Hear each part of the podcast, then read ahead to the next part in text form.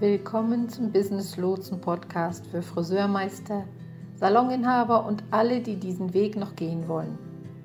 Mein Name ist Liane. Ich bin Friseurmeisterin und mit diesem Beruf seit über 40 Jahren liiert.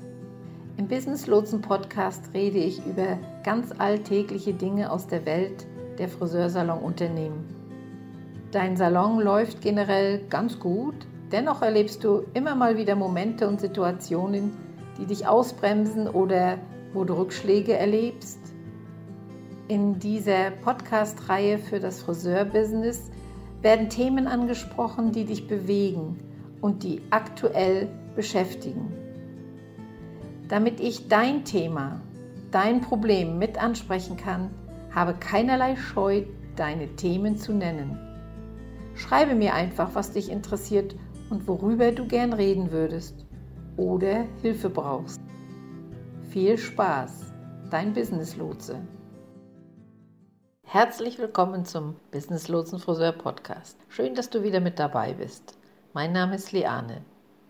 Heute möchte ich auf eine Frage eingehen, die ein Saloninhaber gestellt hat. Dieser Saloninhaber hat mit der Bindung von Mitarbeitern zu kämpfen, also damit ein Team aufzubauen und es zu halten. Er fragt sich, was er falsch macht. Und da dachte ich so, gehen wir mal der Frage auf den Grund, was Stylisten wirklich wollen, wie man ein hervorragendes Team gewinnen und halten kann. Viele Dinge haben sich in unserer Branche geändert. Diese spezielle Frage kommt von einem Salonbesitzer und ich finde es eine sehr gute Frage. Der Grund, warum mir diese Frage ins Auge gesprungen ist, weil dieser Salonbesitzer wirklich denkt, er hätte alles im Griff. Doch er hat ein Problem damit, seine Mitarbeiter, seine Friseure zu halten. Kommt das irgendjemandem bekannt vor? Gehörst du zu den Salonbesitzern, die denken, Mann, ich gebe so viel und habe trotzdem Probleme, Mitarbeiter zu halten. Oder bist du vielleicht ein Stylist, der denkt, ich habe schon einen Fuß in der Tür, dieser Salon ist gut, aber irgendetwas fehlt da noch. Und du kannst nicht genau sagen, woran es liegt, du fühlst es nur, du spürst es nur einfach. Das ist die Energie, die in der Branche im Moment in der Luft liegt. Und so konnte ich nicht anders als die Gelegenheit zu ergreifen, dieses Thema in einem Podcast aufzugreifen. Ich werde also damit beginnen, die Frage mal zu lesen, die gestellt wurde.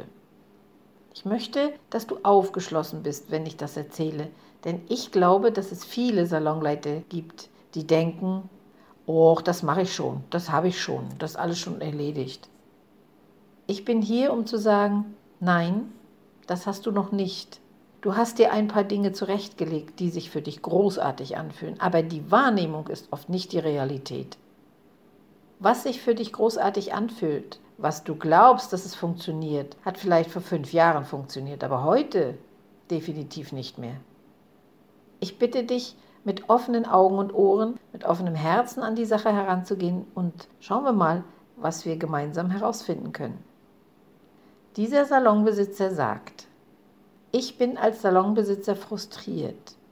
Ich habe seit 30 Jahren einen großen Erfolg als Salonbesitzer ich bin Inhaber eines Top-Salons, aber plötzlich merke ich, dass ich die nächste Generation angestellter Friseure an die Stuhlmiete verliere. Ich bilde sie aus, ich baue sie auf, ich investiere in sie und fünf Jahre später wollen sie sich selbstständig machen. So das, was der Salonbesitzer schrieb. Wenn ich heute erneut einen Salon eröffnen würde, wäre es ein reiner Angestelltensalon.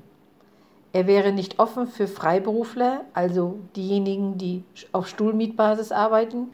Und ich bin auch ehrlich, ich sage es sehr, sehr offen. Als ich auf Teneriffa meinen Salon hatte, arbeitete ich ausschließlich mit Kollegen, die freiberuflich waren, sich also einen Stuhl in meinem Salon mieteten. Aufgrund der so ganz anderen Arbeitszeiten dort, sehr anders als wir sie kennen, war das eine tolle Option. Dadurch, dass wir mittags bis zu vier Stunden geschlossen hatten wegen der Hitze und die Hauptzeiten, um Kunden zu bedienen, entweder ganz früh am Morgen oder spät am Nachmittag bis in den späten Abend waren, konnte jeder individuell seinen Kundenservice planen. Ein zweiter wichtiger Punkt dabei war auch die Bezahlung. Denn jemanden dort angestellt zu haben und auf Stundenlohn oder so zu bezahlen, war utopisch. Die Kosten für den Unternehmer waren in Sachen Steuern und Abgaben utopisch hoch. Ja, und dann stellen wir natürlich fest, dass sich die Friseurbranche sehr verändert hat und auch ebenso das Kundenverhalten. Daher möchte ich zum einen die Dinge rechtlich einwandfrei regeln und der andere Grund ist, dass ich Systeme und Kontrolle mag. Und mit dieser Kontrolle bin ich in der Lage, ein Gleichgewicht der Freiheit zu finden, wenn ich mir anschaue, wie es aussieht, eine effektive Führungskraft zu sein, worauf ich heute ein wenig eingehen werde. Wie gesagt, wenn ich heute noch einmal mit einem Salon starten würde, es wäre ein reiner Mitarbeitersalon im Angestelltenbereich. Ich bin kein Befürworter darin, dass alle unabhängig sein müssen also dass alle selbstständig sein müssen. Ich bin auch nicht jemand, der dafür ist, dass jeder ein Angestellter sein sollte. Ich glaube nicht, dass irgendjemand oder jeder alles machen sollte. Ich denke, das ist das Schöne an der Branche, dass es so viele verschiedene Möglichkeiten gibt und jeder sich frei entscheiden kann. Das Problem ist, dass ich glaube, dass sich die Branche immer noch durch diese Kluft klassifiziert. Entweder man ist für angestelltes Arbeiten oder man ist für selbstständiges Arbeiten. Ich glaube nicht, dass sich die beiden gegenseitig ausschließen müssen. Der Bruch kommt zustande, weil ich denke, dass diejenigen, die Angestellte haben, nicht erkennen, dass man alle Möglichkeiten, die ein Selbstständiger hat, innerhalb der eigenen Salonwände schaffen kann. Und das ist der Bruch. Das ist ein großer Teil dessen, worüber ich heute sprechen möchte.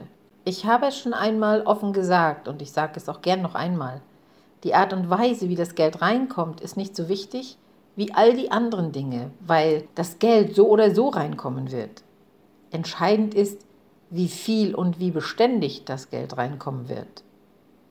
Und wenn ich das sage, weiß ich, dass es sich falsch anhört, weil du denkst, nein, denn meine Mitarbeiter gehen weg, um als Standbetreiber, also auf Stuhlmietbasis, mehr Geld zu verdienen. Und ehrlich, da bin ich anderer Meinung. Und ich glaube das auch nicht. Ich hatte Mitarbeiter, die auf Provisionsbasis mit mir gearbeitet haben. Und daher weiß ich aus eigener Erfahrung, dass sie viele Jahre bei mir gearbeitet haben. Hätten sie in die Standmiete, also in die Selbstständigkeit gehen können? Ja, natürlich. Warum sind sie geblieben? Einfach weil es gut war. Und es war zu gut, um zu gehen. Wenn wir sagen, dass sie gehen, um mehr Geld zu verdienen, dann ist das statistisch gesehen nicht der Hauptgrund. Geld ist eher Grund Nummer drei oder vier. Es gibt noch mehr Gründe und die sind alle kulturbedingt. Und darauf sollten wir unsere Aufmerksamkeit und unsere Bemühungen wirklich mal konzentrieren. In einem gesunden Unternehmen musst du gesunde Gewinne erwirtschaften, sonst überlebt das Unternehmen nicht. Außerdem musst du ein zufriedenes Team haben, sonst wird das Unternehmen nicht überleben. Beide sind der Katalysator für den Erfolg eines gut gehenden und anziehenden Friseurgeschäfts. Also vergleichen wir beide mal miteinander. Unzufriedene Salons haben niedrige Gewinne und unglückliche Mitarbeiter. Das Geld ist also nicht da. Die Leute sind unzufrieden. Es fühlt sich an, als würde man um den Abgrund kreisen. Die Türen könnten morgen geschlossen werden. Vielleicht bleiben wir noch ein Jahr geöffnet, vielleicht etwas länger, vielleicht müssen wir aber auch schneller zumachen. Wer weiß das schon? Man kämpft dort wirklich hart. Dann gibt es diejenigen, die wenig Gewinn machen, aber sehr zufriedene Mitarbeiter haben. Und das nenne ich dann den engagierten Salon. Der engagierte Salon hat eine Menge Potenzial. Ich behaupte, die meisten Salons sind heute engagierte Salons. Das sage ich jetzt einfach mal so und stelle das hier einfach mal so in den Raum. Geringe Gewinne, aber wirklich glückliche Mitarbeiter. Und das sieht so aus, dass das Team gern dort ist, gern dort arbeitet. Es gibt nicht viele Federn zu rupfen. Es gibt nicht viel Stunk oder Streit oder Unzufriedenheit. Alle kommen zum größten Teil zur Arbeit und verstehen sich sehr gut. Es gibt nicht viel Geld zum Verteilen. Dennoch, der Besitzer hört morgen nicht einfach mal so auf zu arbeiten. Wenn der Besitzer aufhören würde zu arbeiten, würde das Geschäft wirklich schwer werden. Der Eigentümer trägt also immer noch die finanzielle Last und das finanzielle Gewicht. Man kann nicht von einem hohen Gewinn sprechen, wenn der Eigentümer weiterarbeiten muss, um das Schiff über Wasser zu halten, denn das ist nicht sehr profitabel. Vielleicht schreiben sie schwarze Zahlen, aber das heißt nicht, dass sie hochprofitabel sind. Also niedrige Gewinne, aber das Personal ist relativ zufrieden. Der Eigentümer ist relativ zufrieden. Das nochmal der engagierte Salon. Und dann haben wir noch einen Salon, das ist der fragile Salon. Der fragile Salon hat hohe Gewinne, viel, viel Geld, aber unglückliche Mitarbeiter. Und ich neige tatsächlich zu der Annahme, dass der Inhaber, der diese Frage gestellt hat, um die sich diese heutige Podcast-Folge dreht, in dieser Kategorie des fragilen Salons fällt. Ich tippe mal auf hohe Gewinne und unglückliches Personal. Ich weiß, dass du oberflächlich betrachtest sagst, nein, nein, nein, nein, nein, im Allgemeinen sind die Leute schon glücklich. Ja, aber sie sind nicht glücklich, wenn du mir sagst, dass sie nach kurzer oder einiger Zeit wieder gehen. Wenn sie wirklich glücklich wären, würden sie das nicht tun. Das ist der Punkt, an dem wir in einige unserer blinden Flecken geraten, wenn wir uns selbst davon überzeugen. Selbst davon überzeugen zu sagen, ich mache alles richtig. Die Leute sind glücklich. Und dann fühlen wir uns überrumpelt, wenn sie sich eines Tages entscheiden zu gehen. Ja, und dass sie gehen, liegt daran, dass sie ihre Meinung geändert haben. Die Meinung geändert haben, nachdem sie nur für eine bestimmte Zeit hier waren. Sie hatten andere Ziele und leider warst du dann nicht in der Lage, ihren nächsten Schritt und ihre Vorstellungen zu erfüllen. Lasst mich mal an dieser Stelle aufschlüsseln, warum der Fragesteller meiner Meinung nach in die Kategorie der fragilen Salons fällt. Viele fragile Salonbesitzer sind ein wenig verwirrt, weil sie das Gefühl haben, alles richtig gemacht zu haben. Doch es gibt dieses fehlende Puzzleteil, das sie nicht ganz verstehen können. Außerdem sind fragile Salonbesitzer oft sehr nachtragend gegenüber ihrem Team, weil fragile Salonbesitzer das Gefühl haben, alles richtig gemacht zu haben. Man muss viel getan haben, um an den Punkt zu gelangen, an dem man hohe Gewinne erzielt. Es ist ohne Frage. Diese Salons sind nicht entbehrungsreich. Du hast es geschafft, dich zu engagieren. Du hast so viel getan und dorthin zu kommen, wo du jetzt bist. Warum bleiben die Leute dann nicht? Was kann ich noch geben? Ich werde das heute mal ein wenig aufschlüsseln, okay? Also, fragile Salons sind sehr vorbereitet. Ich denke, dass engagierte Salons am häufigsten sind, gefolgt von fragilen Salons. Letztere haben hohe Gewinne und unglückliche Mitarbeiter. Unglückliche Mitarbeiter bedeuten nicht, dass sie sich gegenseitig an die Gurgel gehen oder dass es tonnenweise Dramen gibt. Nein, sie sind einfach nur unzufrieden und schauen sich um, was es sonst noch gibt. Na, und dann haben wir ja noch den vierten, das ist dann der florierende Salon. Wir können auch sagen, der blühende Salon. Und diese Salons haben hohe Gewinne, glückliche und loyale Mitarbeiter. Die Mitarbeiter sind glücklich, dort zu sein. Sie fühlen sich wohl. Sie haben keinen wandernden Blick. Sie werden wahrscheinlich langfristig bleiben.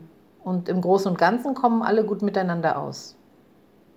Wir werden heute ein wenig über das Rezept sprechen, um dieses Ziel zu erreichen, indem wir darüber sprechen, was Friseure heute suchen, wenn sie einen Ort suchen, an dem sie sich langfristig niederlassen wollen. Das Erste, wonach Stylisten heute suchen, ist echte Führung. Und wenn ich das Wort Führung sage, dann ist damit nicht der Chef gemeint, nicht der Besitzer, nicht der Schlüsselhalter. Nein, es ist eine echte Führungskraft gemeint, die sie wollen. Ich glaube das, weil es in der menschlichen Natur liegt. Wir alle wollen jemanden haben, zu dem wir aufschauen können. Wenn du dich verloren fühlst, fühlst du dich dann besser, wenn du jemanden hast, an den du dich wenden könntest? Natürlich tust du das. Das Problem ist, dass so viele Stylisten heute nie für eine echte Führungskraft gearbeitet haben. Sie haben für einen Chef gearbeitet. Für einen Chef, der eher autoritär ist oder meint, er wisse alles. Oder sie haben für jemanden gearbeitet, der gerne sagt, nun, ich mache das schon seit 20 Jahren, also weiß ich das. Aber das ist nicht dasselbe wie eine Führungskraft. Erfahrung zu haben, macht einen nicht automatisch zur Führungskraft. Führung ist eine eigenständige Fähigkeit. Ich glaube, dass Friseure heutzutage für jemanden arbeiten wollen, der tatsächlich eine Führungspersönlichkeit ist. Sei es die Führungskraft eines unabhängigen Salons, die Führungskraft eines Salons mit Angestellten. Es ist beruhigend und gibt uns Vertrauen in die weitere Entwicklung des Unternehmens. Wenn wir uns also die Qualitäten einer Führungspersönlichkeit ansehen, dann sind die Qualitäten nicht nur die, dass sie in der Vergangenheit viel getan haben, sie tun ebenso eine Menge in der Gegenwart. Es ist schon komisch, dass noch vor zehn Jahren das, was man im Laufe seines Lebens erreicht hatte, für etwas wirklich Tiefgreifendes stand. In der heutigen Kultur heißt es, was hast du in letzter Zeit getan? Dein Lebenslauf hat nicht so viel Gewicht wie die Arbeit, die du in den letzten sechs Monaten geleistet hast. Warum eigentlich? Ja, weil sich die Welt so schnell verändert. Was ich 2008 als Stylist geleistet habe, kann kaum mit dem mithalten, was jetzt in der Wirtschaft passiert, weil sich alles radikal verändert hat. Um eine Führungspersönlichkeit zu sein, müssen sich die Menschen dafür entscheiden, dir zu folgen. Wenn die Menschen dir nicht folgen wollen, bist du nicht führend. Für die Mitarbeiter sieht es so aus, als ob du nicht weißt, was du tust. Und wenn du die Dinge nicht aufbaust, über die wir in der Pyramide für erfolgreiche Führung sprechen werden, nämlich Vertrauen, Loyalität, Systeme, Kultur und Prozesse, dann wirst du nicht als Führungskraft wahrgenommen. Kleine Anmerkung zu dem, was ich eben sagte. Ich bin im Aufbau der Traumberuf Friseurakademie und innerhalb dieser Akademie wird das, was ich eben genannt hatte, ein Thema sein von den Programmen, die denn dort vorhanden sein werden. Das nur so als Hinweis zwischendurch. Aber weiter. Ich weiß, dass wir oft sagen, nun, die Unabhängigen wollen das nicht. Doch, das wollen sie. Auch die Unabhängigen wollen eine Führung. Die Menschen wollen das von Natur aus. Fühlst du dich nicht besser, wenn du zum ersten Mal ein Geschäft betrittst, in dem es eine natürliche Ordnung gibt? Ist das nicht ein tolles Gefühl? Hast du schon einmal ein Geschäft oder ein Gebäude betreten und es kam dir vor wie Chaos? Es gibt viele bewegliche Teile und vielleicht sind die Leute sogar glücklich, aber du weißt nicht, wohin du als nächstes gehen sollst. Oder hier ist ein anderes Beispiel. Bist du jemals zu einer Hausparty eingeladen worden? Vielleicht eine Einweihungsparty oder eine Party für einen Kollegen, den du gerade erst kennengelernt hattest. Du kommst also zu dieser Party und bist schon ein bisschen nervös, weil du ja nicht niemanden so wirklich kennst. Also gehst du rein und denkst, oh mein Gott. Und du denkst dir, okay, wo ist das Badezimmer? Wo ist die Küche? Was machen wir hier eigentlich? Sollen wir jetzt tanzen? Oder essen wir jetzt schon? Oder warten wir mit dem Essen noch? Wer sind die Leute, mit denen ich mich vielleicht verstehe oder auch nicht? Also, ich fühle mich gerade komisch. Und der Versuch, den Raum zu lesen, kann sehr beunruhigend sein. So fühlen sich unabhängige Menschen, wenn sie nicht geführt werden, ob sie es wissen oder nicht. Wir Menschen fühlen uns alle wohler, wenn es eine natürliche Ordnung der Dinge gibt. Ordnung bedeutet nicht, dass es tonnenweise Regeln gibt. Es bedeutet effektive Führung. Man muss kein Mikromanager und keine Führungskraft sein. Beides muss nicht Hand in Hand gehen. Jedoch ein Chef zu sein, ein Eigentümer zu sein, macht einen nicht automatisch zu einer Führungskraft. Ich glaube wirklich, dass Stylisten heute für eine knallharte Führungskraft arbeiten wollen. Ich glaube, das stärkt ihr Vertrauen. Ich glaube, das ist jemand, mit dem sie langfristig zusammenarbeiten wollen und es macht einen zu jemandem, der wirklich schwer zu schlagen ist.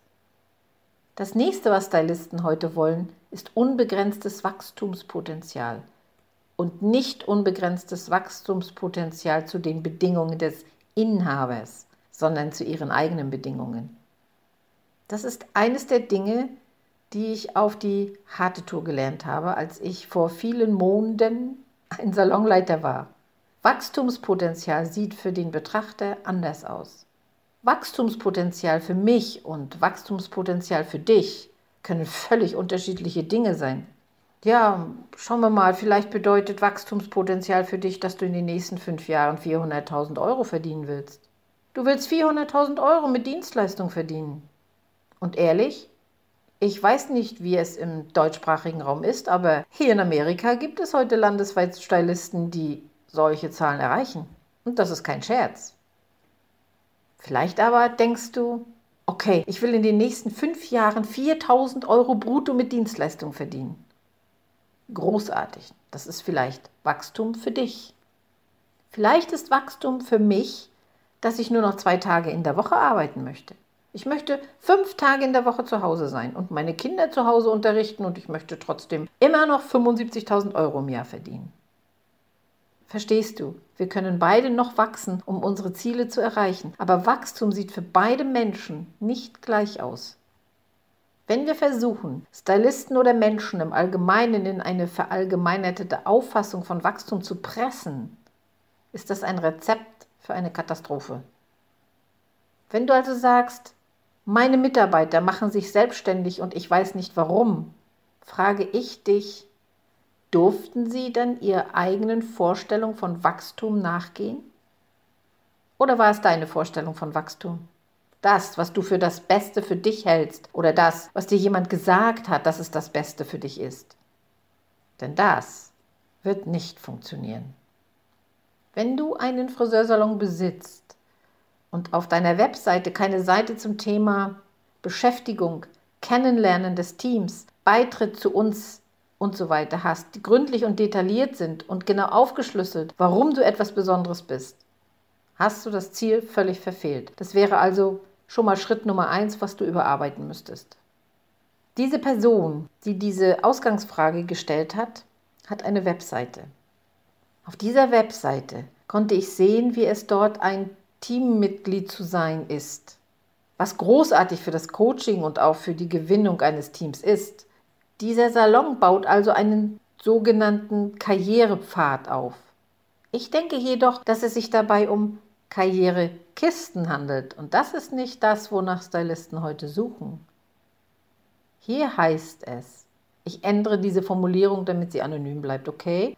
Wir haben Stylisten auf Einstiegsebene, drei Jahre, dann Junior-Stylisten, ungefähr zwei bis vier Jahre, und dann Senior-Stylisten, ungefähr vier Jahre und mehr. Und dann auch noch Meister-Stylisten, sieben Jahre und mehr. Hm, was sagt das aus? Nun, erst einmal, dass ich dem Salon die ersten sieben Jahre lang kein Meisterstylist sein kann oder es bin. Was ist, wenn ich in zwei oder drei Jahren Meister werden will?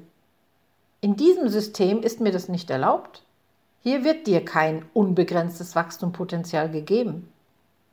Hier werde ich gezwungen, nach deinem Zeitplan zu arbeiten und nicht nach meinem. In meinem System wie diesem basiert es auf dem, was ich Wiederholungen nenne. Also die viele Haarschnitte, die du zu machen hast, die du gemacht hast, die vielen Gäste, die du bedientest und bedienst. Als ich in die Branche eingestiegen bin, hat das funktioniert, denn es gab keinen anderen Weg, um Erfahrung zu sammeln. Wir lebten in einer anderen Welt und in einer anderen Zeit, aber so sieht es jetzt nicht mehr aus. Und wenn du jetzt, während ich das erkläre, sagst, nun okay, so verallgemeinern wir das nur, weil es eben auf der Webseite ist und sich dort besser dann auch liest. Aber ja, jemand kann so schnell wachsen, wie er will. Natürlich kann er das bei uns. Glaubst du, dass sich jemand diese Informationen ansieht oder zwischen den Zeilen liest? Nee, das werden sie nicht. Die Leute werden es für bare Münze nehmen. Wenn du es so darstellst, werden die Leute es auch so sehen. Die Wahrnehmung ist die Realität, richtig? Wir haben so oft diese großartigen, wunderschönen Wachstumssysteme geschaffen. Aber für unser Team ist es in Wirklichkeit demotivierend. Und was ist, wenn das Paket, das du geschnürt hast, wenn ich nach sieben Jahren ein Master Stylist werde oder meinen Meistertitel habe und es das ist, was ich nicht einmal mehr will? Du hast einen Weg für mich geschaffen, der auf deinen Vorstellungen von meinem Erfolg basiert, nicht auf meiner eigenen. Das ist nicht das, was Stylisten heutzutage wollen. Das ist der Grund, warum ich denke, dass das Missverständnis, nun, die Stylisten von heute sind fauler oder die Stylisten von heute wollen nicht arbeiten. Nein, nein, nichts davon ist wahr. Sie wollen eine tolle Karriere haben. Sie wollen nicht mehr so arbeiten wie 1992. Und ich denke, das ist auch richtig so. Wir leben in einer anderen Zeit und die Dinge haben sich wirklich verändert und das ist die Entwicklung. Eine Friseurin, sie hatte sich entschieden, ihren Salon zu verlassen, nicht etwa, weil sie in einem schlechten Salon arbeitete. Uh -uh. Nein, sondern weil im Laufe der Jahre es sich anfühlte, als würde dort fast immer eine unsichtbare gläserne Decke über sie schweben, die die Spitzenkräfte dazu zwang, den Salon zu verlassen. Und das, weil der Inhaber immer wieder Folgendes sagte. Ach, du hast es geschafft. Du bist unser Top-Stylist. Du bist fantastisch. Du bist die Beste. Du bist unser Anführer. Du bist unser Mentor. Du bist unser, naja, was auch immer er gesagt hat. Leistungsstarke Menschen wollen nicht immer die beste Person im Haus sein. Sie wollen herausgefordert werden. Sie brauchen einen nächsten Anlaufpunkt. Sie müssen das Gefühl haben, dass es immer noch einen nächsten Schritt für sie gibt. Und wenn sie das nicht schaffen, werden sie es sich selbst schaffen. Dann werden sie gehen und es selbst in die Hand nehmen, um zu erreichen, was sie wollen. Wenn du also gute Teammitglieder verlierst, dann denke ich, dass sie sich ihre eigene nächste Stufe schaffen wollen, weil sie nicht in der Lage waren, sie in deinem Salon zu schaffen. Der Grund dafür ist, dass du versuchst, sie in deine Vorstellung von Wachstum zu pressen, anstatt zu verstehen, was ihre Vorstellungen, ihre eigenen Vorstellungen sind. Das andere, was Stylisten heute wollen, ist das, was ich so wahre Kultur nenne. Sehen wir uns mal die begehrtesten Friseursalons von heute an. Wie findest du heraus oder woran erkennst du, ob du ein begehrter Salon bist? So, du suchst ein neues Teammitglied. Du machst eine Instagram-Story oder einen Post in den sozialen Medien und du hast innerhalb von 48 Stunden Bewerbungen. Wenn das stattfindet, dann weißt du es. Das ist die Erfahrung, die die Top-Salons von heute machen. Und wenn du diese Erfahrung nicht machst, tja, dann stimmt etwas mit deiner Positionierung nicht. Du kannst es rechtfertigen, wie du willst. Du kannst sagen sowas wie, wir sind einfach wählerischer oder sowas wie, nicht jeder passt zu uns. Und ja, ich stimme dazu. Nicht jeder passt zu uns. Aber wenn man sich Salons ansieht, bei denen man unbedingt dort arbeiten möchte, dann haben sie einen Weg gefunden, diese Kluft zu überbrücken. Und wir sollten genau hinschauen, um zu erkennen, wie sie das geschafft haben. Sie können immer noch sehr hohe Standards haben. Sie können immer noch eine sehr etablierte Kultur haben. Aber sie haben diesen X-Faktor, der so kristallklar ist, dass man gar nicht woanders hingehen möchte. Dies ist zu 100% der erstrebenswerteste Ort, an dem man langfristig sein möchte. Wenn wir also über Kultur sprechen und dafür, was sie bedeutet und was sie alles umfasst, dann ist die Definition dass Kultur sich auf die Überzeugungen und Verhaltensweisen bezieht, die bestimmen, wie die Teammitglieder und das Management eines Unternehmens interagieren und wie sie mit Kunden und externen Anbietern interagieren. Es geht also darum, wie die Menschen innerhalb des Unternehmens miteinander umgehen und auch darum, wie sie mit Kunden und externen Anbietern interagieren. Wenn die Unternehmenskultur zwar angedeutet, aber nicht definiert wird, entsteht eine Subkultur. Und eine Subkultur ist sehr, sehr gefährlich. Eine Subkultur entsteht durch die natürlichen Eigenschaften der Menschen in einem Gebäude, in diesem Fall in einem Salon. Ja, und das passiert einfach, oder? Stimmt, wir alle stellen Menschen mit unterschiedlichen Persönlichkeitstypen ein und das ist auch gut so, denn das ist es, was die Welt in Schwung bringt. Aber wenn man nicht genau festlegt, und sicherstellt, dass man ein Unternehmen um eine bestimmte Kultur herum aufbaut, wird sich diese von selbst entwickeln. Niemand möchte in einem Salon arbeiten, in dem die Kultur von den Leuten geschaffen wurde, die zufällig im Gebäude sind. Warum ist das so? Ja, weil das bedeutet, dass sie sich ständig ändern. Ja, so zum Beispiel, wenn Susan geht, wird derjenige, der Susan ersetzt, die Kultur verändern. Das will niemand.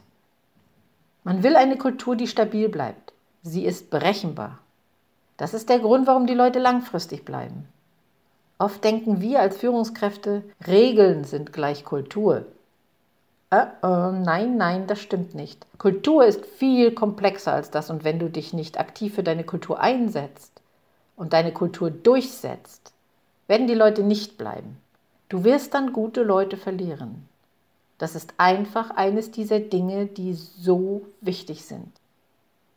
Wenn man sich heute Salons ansieht, die sehr erfolgreich sind, dann sind nicht alle von ihnen übermäßig lustig. Nicht alle von ihnen sind Partysalons. Nicht alle sind super seriöse Salons. Es gibt ganz unterschiedliche Salons, in denen das Team wirklich glücklich ist und sehr, sehr gut arbeitet. Und es gibt immer eine solide Führungspersönlichkeit. Es gibt immer die Möglichkeit für unbegrenztes Wachstumspotenzial. Und es gibt immer eine echte, durchgesetzte Kultur. Das ist das Rezept für Erfolg. Und sobald man diese Dinge verliert, verliert man auch gute Leute. Wenn man nicht alle drei Aspekte beachtet, ist es, als ob man auf einem Hocker mit nur zwei Beinen sitzt.